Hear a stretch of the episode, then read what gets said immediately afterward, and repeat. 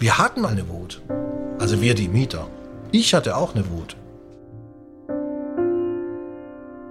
Wenn man sagt, ich habe wunderbaren Wohnraum oder Immobilienprojekte, wo Menschen wohnen, dann kann man die ja nur entwickeln, wenn man die Leute wegbringt, nicht? Und da ist, denke ich mal, eine Art Gewalt, nicht? Ist da schon in dem Projekt. Ja, es war eine Hoffnung da, dass eben irgendwo ein Riegel vorgeschoben wird.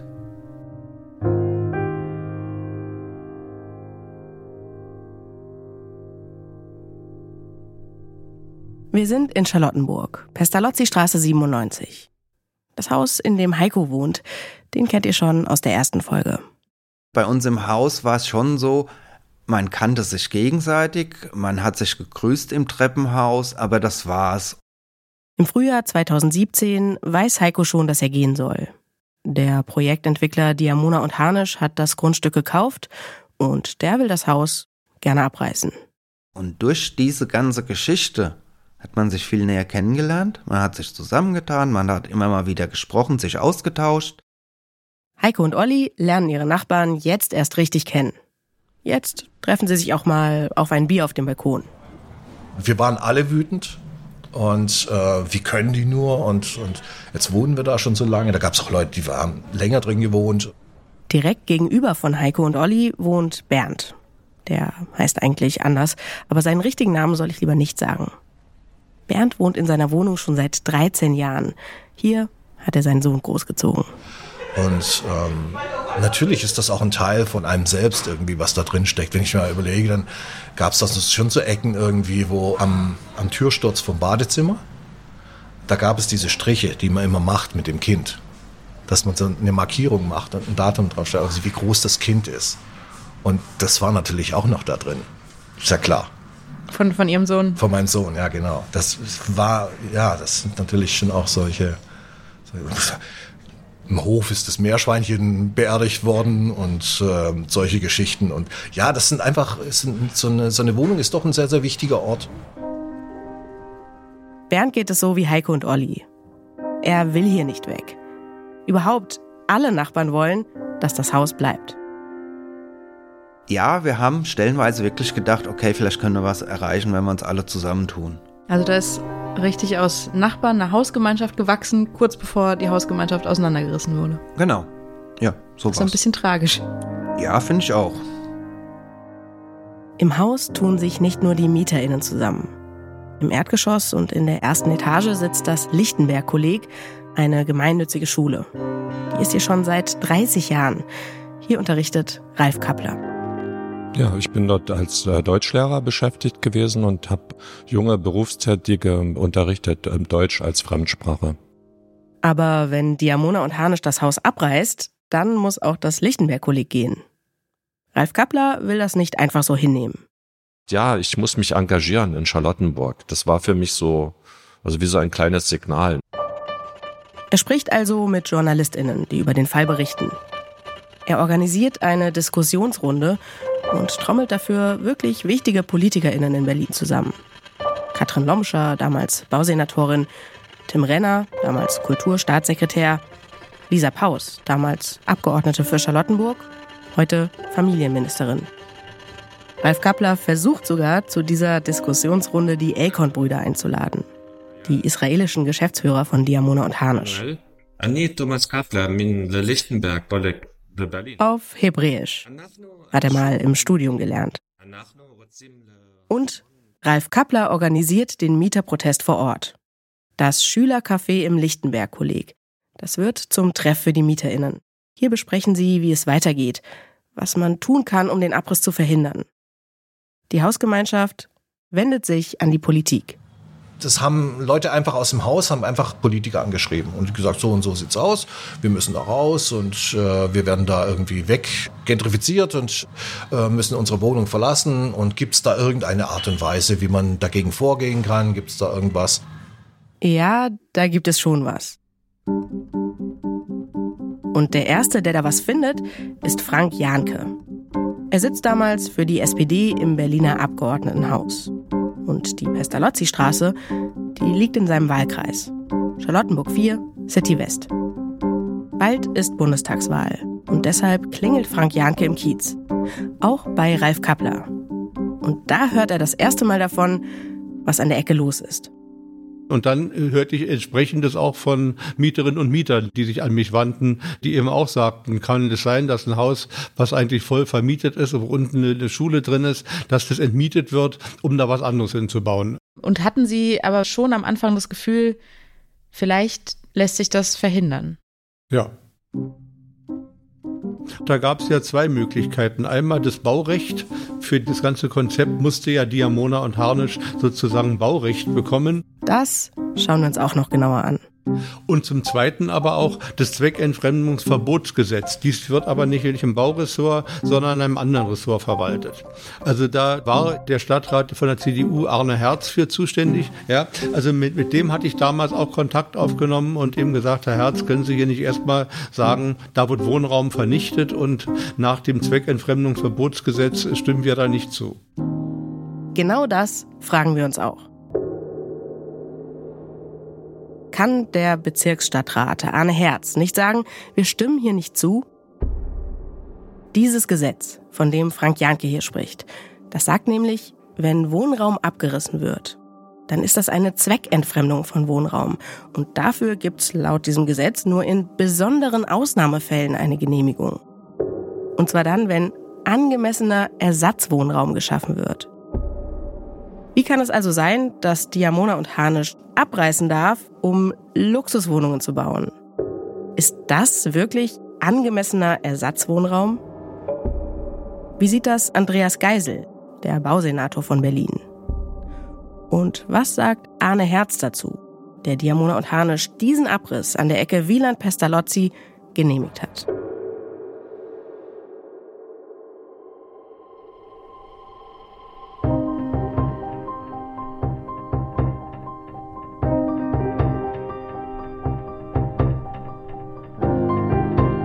Ich bin Charlotte Thielmann.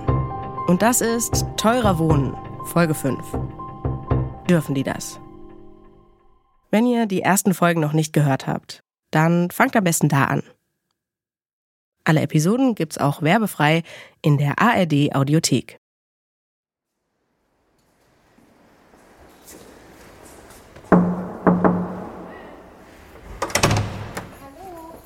Hallo, Charlotte Thielmann. Ich bin äh, hier für das Interview mit Herrn Herz. Ja, dann dürfen Sie gern einmal direkt durchtreten. Herr Herz alles ist klar. schon da. Ah, er ist schon da, alles klar. Super. Guten Tag, Herr Herz. Ich bin im Sommer 2022 mit Arne Herz verabredet. Er empfängt mich an einem riesigen Schreibtisch. Also, ich war auch schon bei anderen Stadträten im Büro. So aufgeräumt und vorzeigbar wie hier sieht's da selten aus. Ich habe schon ein bisschen Sorge, dass ich heute sehr, sehr oft das Wort Zweckentfremdungsverbotsgesetz sagen muss, aber Sagen Sie einfach Zweckentfremdung. okay, könnte ich versuchen. Arne Herz ist von der CDU und seit 2016 Bezirksstadtrat in Charlottenburg-Wilmersdorf. Wenn hier jemand ein Haus abreißen will, dann landet das in seiner Abteilung. Genauer gesagt beim Wohnungsamt. Darf es abgerissen werden? Und wenn es abgerissen werden darf, was sind für Auflagen notwendig? Insbesondere, das ist ja der Sinn der Sache, äh, dass Wohnraum geschützt wird. Für diesen Themenbereich sind wir zuständig, da ähm, für das zu prüfen, das zu entscheiden äh, und gegebenenfalls auch Auflagen zu machen. Es sind allerdings nicht alle glücklich damit, wie diese Prüfung unter Arne Herz abläuft. Tatsächlich wird in Charlottenburg nämlich besonders viel abgerissen. Der mietenpolitische Sprecher der Linksfraktion in Berlin, Niklas Schenker, der nennt Charlottenburg sogar ein Abriss-Eldorado. Arne Herz ist erstmal wichtig zu betonen, politisch entscheidet er hier gar nichts. Das ist kein politisches Thema, sondern ein äh, schlicht rechtliches. Wir haben ein Zweckentfremdungsverbotsgesetz, was gilt, woran sich jeder zu halten hat. Tatsächlich ist es mir auch wichtig, dass gar nicht der Eindruck aufkommt, ich wäre da mit allem befasst, ich würde für alles meinen, meinen Segen geben oder sonst was. Für Arne Herz ist sein Job eben nicht politisch. Seine Abteilung prüft, was das Gesetz vorgibt. Ein Verwaltungsakt. Das war's. Okay. Dann schauen wir uns diesen Verwaltungsakt doch mal genauer an. Zentral geht es um ein Gesetz, das sogenannte Zweckentfremdungsverbotgesetz. Das soll dafür sorgen, dass in Berlin keine einzige Wohnung verloren geht. Also, wenn ich meine Wohnung ständig über Airbnb vermiete, dann ist das verboten. Wenn ich da ein Podcast-Studio reinbaue und nur noch beruflich da bin, auch verboten. Und wenn ich mein Haus abreiße, dann ist das eben grundsätzlich auch verboten, weil all das ist Zweckentfremdung von Wohnraum. Aber es geht ja nicht um mich, es geht um Diamona und Harnisch. Da ist 2016 klar, Diamona und Harnisch will zwei Nachkriegsbauten an der Ecke Wieland und Pestalozzi abreißen. Also Zweckentfremdung. Der Fall landet bei Arne Herz im Wohnungsamt. Da wird dann geprüft, dürfen die das. Und am Ende dieser Prüfung, in diesem Fall, wurde dieser Abrissbescheid ausgestellt. Richtig. Warum? Na, das ist hier besonders einfach, rein rechtlich gesprochen, weil jemand an äh, einem Standort abreißt, also in dem Moment Wohnraum vernichtet, aber am selben Standort neu aufbaut und Wohnraum schafft. Ja, Diamona und Harnisch will Wohnraum abreißen, also zweckentfremden. Aber das ist legal, weil Diamona und Harnisch will ja auch neuen Wohnraum bauen. Im Neubau soll es sogar mehr Wohnraum geben als vorher an der Ecke, insgesamt elf Wohnungen mehr. Das heißt, Diamona und Harnisch schafft also Ersatzwohnraum. Und da, sagt Arne Herz, kann er gar nichts anderes machen als genehmigen ähm, äh, die gleiche Quadratmeterzahl mindestens und die gleiche Anzahl von Wohnungen, dann musst du auch diesen Abriss genehmigen. Das sagen die Verwaltungsgerichte. Im Gesetz selbst klingt das erstmal anders. Da ist von besonderen Ausnahmefällen die Rede, in denen ein Abriss genehmigt werden kann. Arne Herz widerspricht da auch gar nicht. Er sagt aber, im Gesetz steht das zwar so, aber so wie das Gesetz von den Gerichten dann tatsächlich angewendet wird, da ist aus diesem kann ein Muss geworden. Deswegen das, was das Gesetz ja eher noch suggeriert. Wir hätten da auch einen Entscheidungsspielraum, was das Gesetz auch wollte mal ursprünglich, ist eher umgekehrt worden. Wir müssen ihn immer dann genehmigen, wenn Ersatzwohnraum mindestens angeboten wird, sprich die gleiche Anzahl von Quadratmetern und Wohnungen tatsächlich äh, erhalten bleibt. Okay, Diamona und Harnisch kriegen ihre Abrissgenehmigung. Unter der Auflage, dass sie den Ersatzwohnraum am Ende auch tatsächlich bauen. Weil nämlich die Gerichte sagen, in diesem Fall muss genehmigt werden. Wir haben hier also ein Gesetz, das sich so anhört, als könnte es diesen Abriss verhindern, ihn aber tatsächlich gar nicht verhindern kann. Und dann gibt es in diesem Gesetz noch diesen einen Zusatz. Der Ersatzwohnraum muss angemessen sein. Schauen wir nochmal auf die Wohnungen, die Diamona und Harnisch im Neubau verkauft. Die teuerste für 22.600 Euro den Quadratmeter. Wie kann das angemessen sein?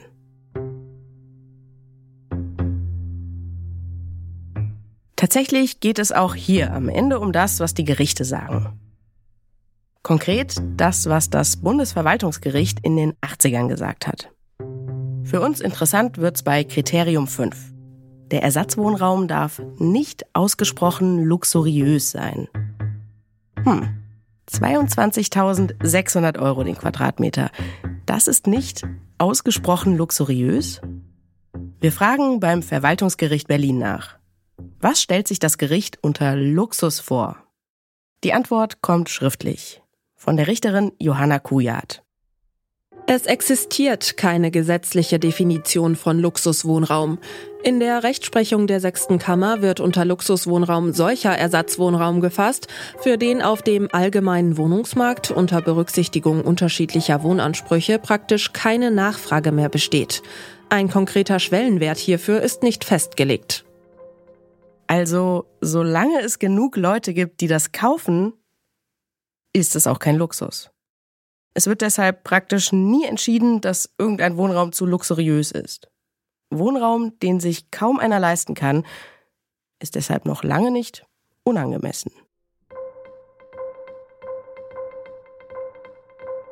Das fällt auch dem Land Berlin auf. Das Zweckentfremdungsverbotgesetz, das tut eigentlich nicht so richtig das, was sich der Senat mal vorgestellt hat. Im April 2018 schärft der Senat tatsächlich nach. Im neuen Zweckentfremdungsverbotgesetz wird näher bestimmt, was angemessen eigentlich heißen soll. Nämlich, die Mieten im Ersatzwohnraum, die müssen von einem durchschnittlich verdienenden Haushalt bezahlt werden können. Und in einer Verordnung wird dieses bezahlt werden können auch ganz konkret definiert. Nicht mehr als 7,92 Euro kalt den Quadratmeter. Mittlerweile ist das gestiegen auf 9,17 Euro. Eine Mietobergrenze. Bezahlbare Wohnungen abreißen, um Luxuswohnungen zu bauen. Ist es damit jetzt also vorbei?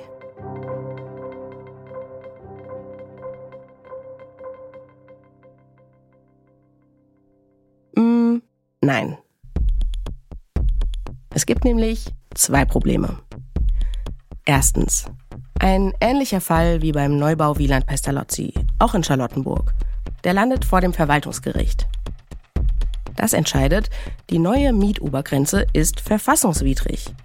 Das Gesetz sei nämlich gar nicht dafür da, Mieter zu schützen und die Mietobergrenze verhindere Neubau. Diese Entscheidung, die finden in Berlin, vorsichtig gesagt, nicht alle gut. Weder im Abgeordnetenhaus ich meine, wir haben ja eine Gewaltenteilung äh, und es ist ja auch ganz richtig so sozusagen äh, in einem Rechtsstaat, aber ich finde schon einige Entscheidungen vom Verwaltungsgericht äh, etwas weltfremd. Noch im Senat.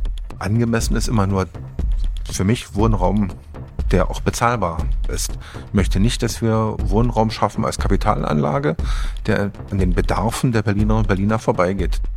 Und auch nicht im Bund. Also wenn bezahlbarer Wohnraum gebraucht wird, dann kann ich ja nicht sagen, guck mal, ich habe euch da hinten 5000 Luxuswohnungen hingestellt. Das ist Schwachsinn. Berlin will sein neues Gesetz retten und legt Berufung ein. Der Fall liegt jetzt beim Oberverwaltungsgericht Berlin-Brandenburg. Entschieden ist noch nichts. Aber alle Expertinnen, mit denen ich darüber gesprochen habe, sind sich eigentlich einig. Die Mietobergrenze hat keine Chance. Es gibt allerdings noch ein Problem.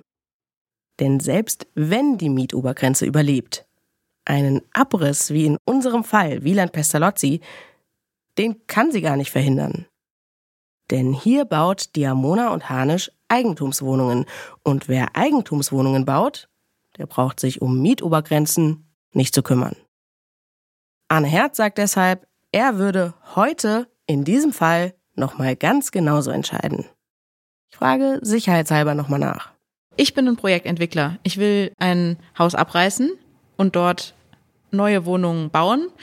Das werden Mietwohnungen. Da habe ich sehr konkrete Vorgaben, was ich bauen darf. Wenn ich Eigentumswohnungen mache, dann kann ich wie in diesem Fall sagen, es kommen 20.000 Euro den Quadratmeter Kaufpreis dabei raus, aber mir kann niemand was.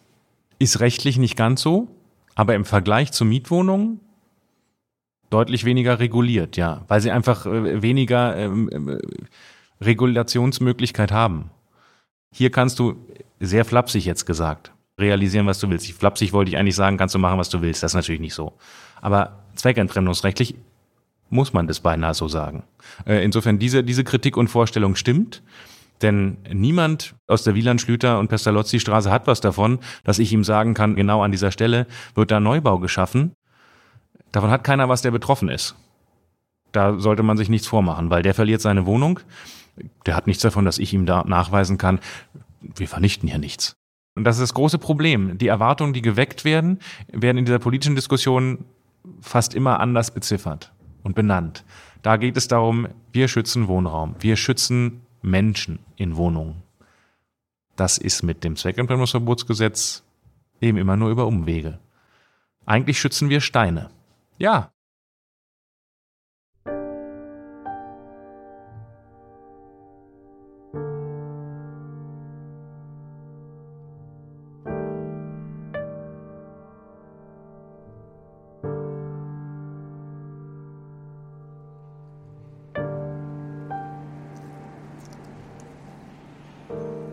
Ich bin wieder in Charlottenburg unterwegs, in der Schlüterstraße.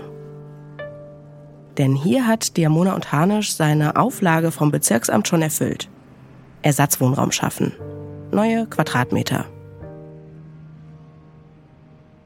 Ihr erinnert euch, hier hat sich Boris Aljenovic eine Wohnung für 1,4 Millionen angeschaut. Als ich das letzte Mal hier war, da habe ich auf der Klingel die Namen von Unternehmen gesehen. Jetzt will ich wissen, was die hier im Ersatzwohnraum zu suchen haben. Ganz oben auf der Klingel steht der Name eines IT-Unternehmens. Ich werde reingelassen. Der Aufzug führt direkt in die Wohnung, beziehungsweise direkt in ein Büro. Vor mir steht ein Mitarbeiter und erklärt mir auf Englisch, This is Office. Hier scheint niemand zu wohnen. Es gibt noch ein zweites Unternehmen in diesem Haus. Die Wohnung hat eine junge Frau gekauft. Jetzt ist hier der offizielle Firmensitz eines Pharmaunternehmens. Mit einem Geschäftsführer, der in Großbritannien sitzt.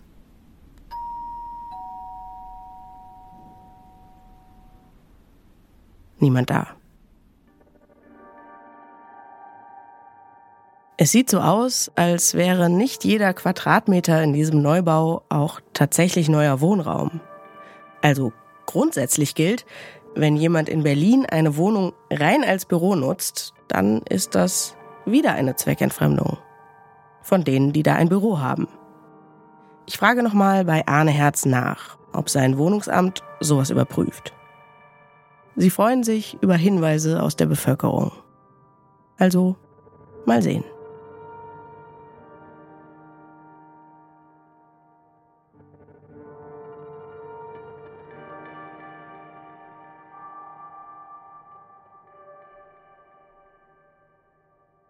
Ich habe hier in meinem Büro so ein Schild, können Sie jetzt gerade als Hörer nicht sehen, da steht nur Mut.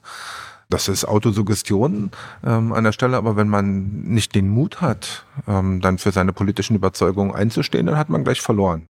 Berlins Bausenator Andreas Geisel, SPD. Er ist für das Zweckentfremdungsverbotgesetz verantwortlich. Und auch für die Verordnung, in der die Mietobergrenze festgelegt wird. Die, die das Verwaltungsgericht für verfassungswidrig hält. Den Mut, auch mal mit einem Gericht zu streiten, den wünscht sich Andreas Geisel auch von den Stadträten in den Bezirken. Sie würden da auch den Stadträten oder den Bezirksämtern insgesamt mehr Mut zusprechen, zu sagen, in so einem Fall Abriss von bezahlbarem Wohnraum zugunsten von Luxuswohnungen, einfach auch mal zu sagen, nein. Ich würde allen sagen, verhaltet euch rechtssicher, aber arbeitet mit Empathie für die Menschen.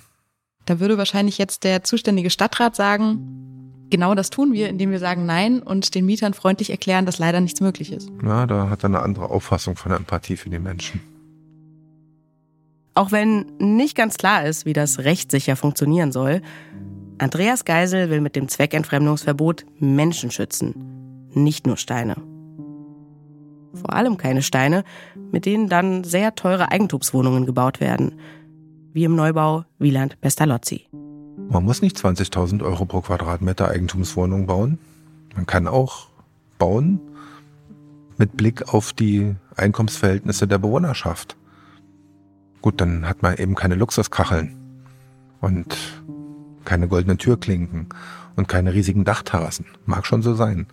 Aber die Frage, das Wohl der Stadt und ihrer Bewohner im Blick zu haben, ist auch keine unbillige Forderung an private Bauherren. Eigentlich setzt der Berliner Senat auf das Motto Kooperation statt Konfrontation. Geisel will mit den privaten Bauherren zusammenarbeiten, aber wenn die so teuer bauen, dann eher doch nicht. Wer abreißt und neu baut, der soll sich an die Verordnung halten. 9,17 Euro kalt pro Quadratmeter. Mit den aktuellen Baukosten nicht so einfach. Abgerissen wird ja auch nicht teurer Wohnraum, sondern bezahlbarer Wohnraum. Und unser Ziel muss es ja sein, den bezahlbaren Wohnraum, den wir in der Stadt haben, dann auch an dieser Stelle zu halten. Und das mag für den Eigentümer die Quadratur des Kreises sein, aber ich kann das ja nicht noch politisch unterstützen. Geisel hofft noch darauf, dass das Oberverwaltungsgericht ihm am Ende die Mietobergrenze lässt.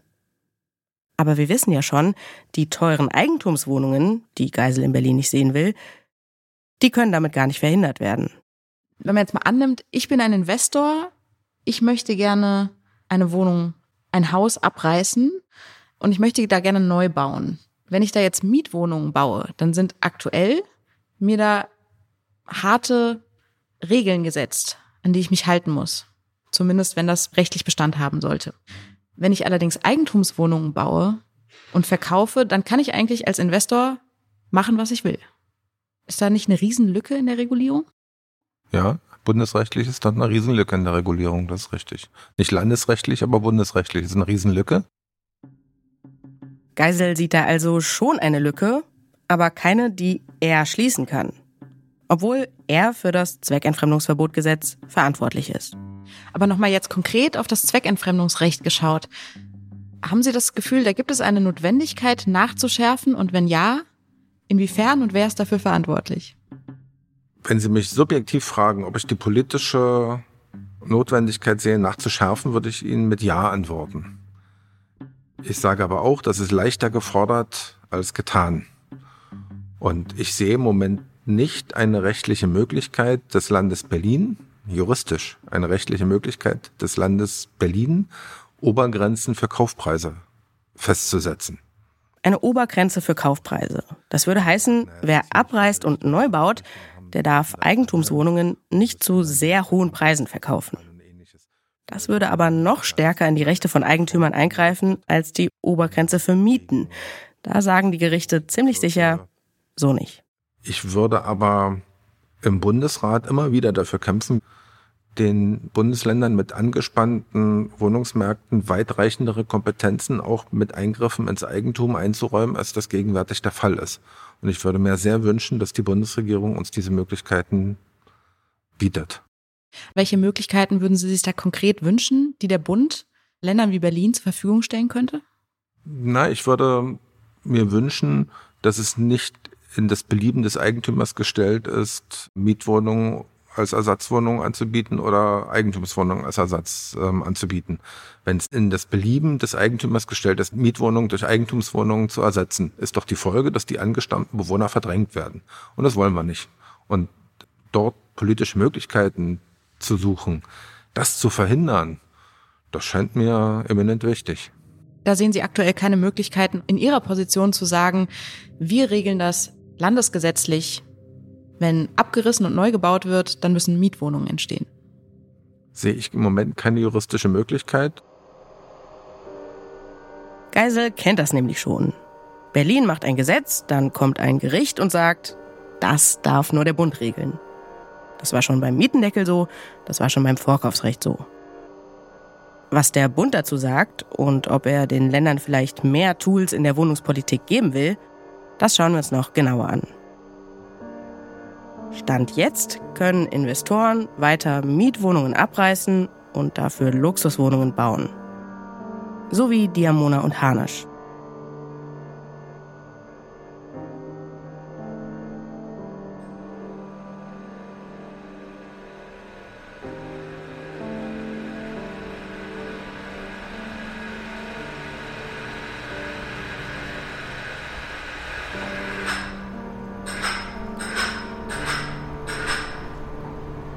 2019 ist es soweit. Ich weiß noch, da ist eine Passantin vorbeigelaufen und die hatte mich so angeguckt, weil ich mir das Haus so angeguckt habe, weil ich gefilmt habe. Und da meint sie noch so, naja, wird ja auch Zeit, dass es wegkommt jetzt. Naja, war ja ein Schandfleck auch und so, wo ich gesagt habe, ja, aber erst seitdem niemand mehr drin wohnt und äh, nach und nach äh, Fenster eingeschmissen wurden oder auch Graffiti oder sowas dran war. Vorher war das mit Sicherheit kein Schandfleck, weil es bewohnt war. Heiko ist gekommen, um zu sehen, wie sein Haus abgerissen wird. War schon ein komisches Gefühl. Also wirklich dann auch freiliegend die ähm, Badezimmerwand zu sehen. Oder wie das Küchenfenster gerade so rausgebrochen wurde. Ja, das weiß ich noch ganz genau. Da stand ich nebendran. Und Bernd ist auch da. Also das Letzte, was ich gemacht habe, das war, als die so weit waren mit dem Abriss, dass die gerade mit dem Baggergreifer genau äh, an meinem Zimmer waren. Und da den angesetzt haben und das Ding auseinandergenommen haben. Da habe ich ein Foto gemacht.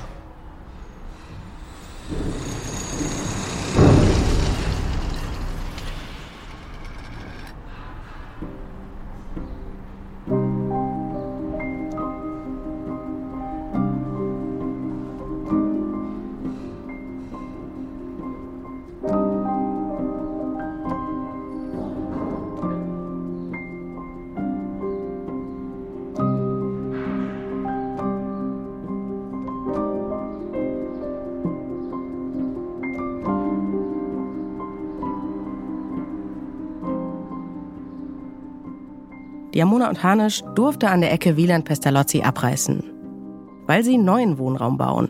Das Bezirksamt konnte diesen Abriss nicht verhindern. Aber einige PolitikerInnen in Charlottenburg lassen nicht locker. Sie stellen einen Antrag. Im Neubau von Diamona und Hanisch, da sollen keine Luxus-Apartments entstehen, sondern günstige Mietwohnungen. Dieser Antrag kommt von der Grünen Fraktion und wird von einem grünen Baustadtrat abgelehnt. Und wie kommt dann Ihre eigene Fraktion darauf, so einen Antrag zu formulieren? Ach Gott, also ich sage mal 80 Prozent der Anträge, die in der letzten Wahlperiode im Thema Bauen gestellt wurden, waren schlichtweg rechtswidrig, weil die Politik nicht den Mut hat, den Leuten zu sagen, dass sie keine Chance haben. Nächstes Mal.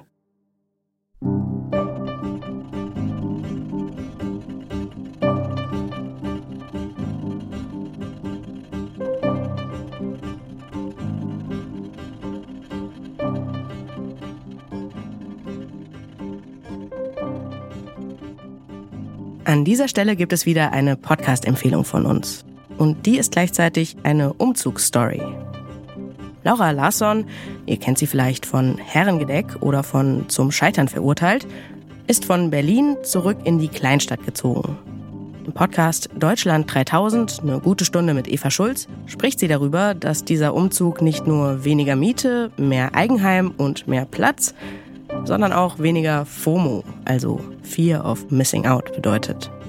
Ich habe immer so ein bisschen das Gefühl, wenn ich in Berlin wohne, ähm, ja, ich verspüre so ein bisschen Druck, so dieses typische FOMO, wenn man zu Hause oder wenn man nicht unterwegs ist. Es wird Parchen dir, also mir auf jeden Fall nicht geben, dieses Gefühl, denn ähm, da werden ab 18 Uhr die Bürgersteige hochgeklappt und dann ist da keiner mehr unterwegs. Ich muss es leider so sagen. Und ich hoffe, das wird mir so eine Ruhe mitgeben, äh, zu sagen, das ist okay, jetzt hier sich mit mir auseinanderzusetzen, was zu machen, wo ich nicht sprechen muss. Ja, so ein bisschen, ich glaube, es ist auch ein bisschen, kann auch was Meditatives sein, so mhm. zu Hause irgendwie vor sich hin zu. Den Garten umzugraben. Ja, naja, so ein Zeug halt einfach. Wenn ihr euch für eine Pro-Contra Berlin-Kleinstadtliste interessiert, dann seid ihr bei dieser Ausgabe von Deutschland 3000 richtig. Eva und ihre GästInnen hört ihr in der Audiothek oder da, wo es sonst noch Podcasts gibt. Den Link findet ihr auch bei uns in den Show Notes.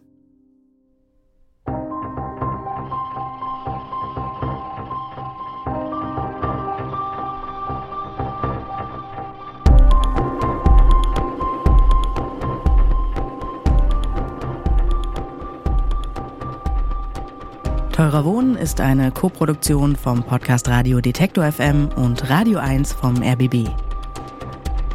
Story und Recherche kommen von Rabea Schlotz und mir, Charlotte Thielmann.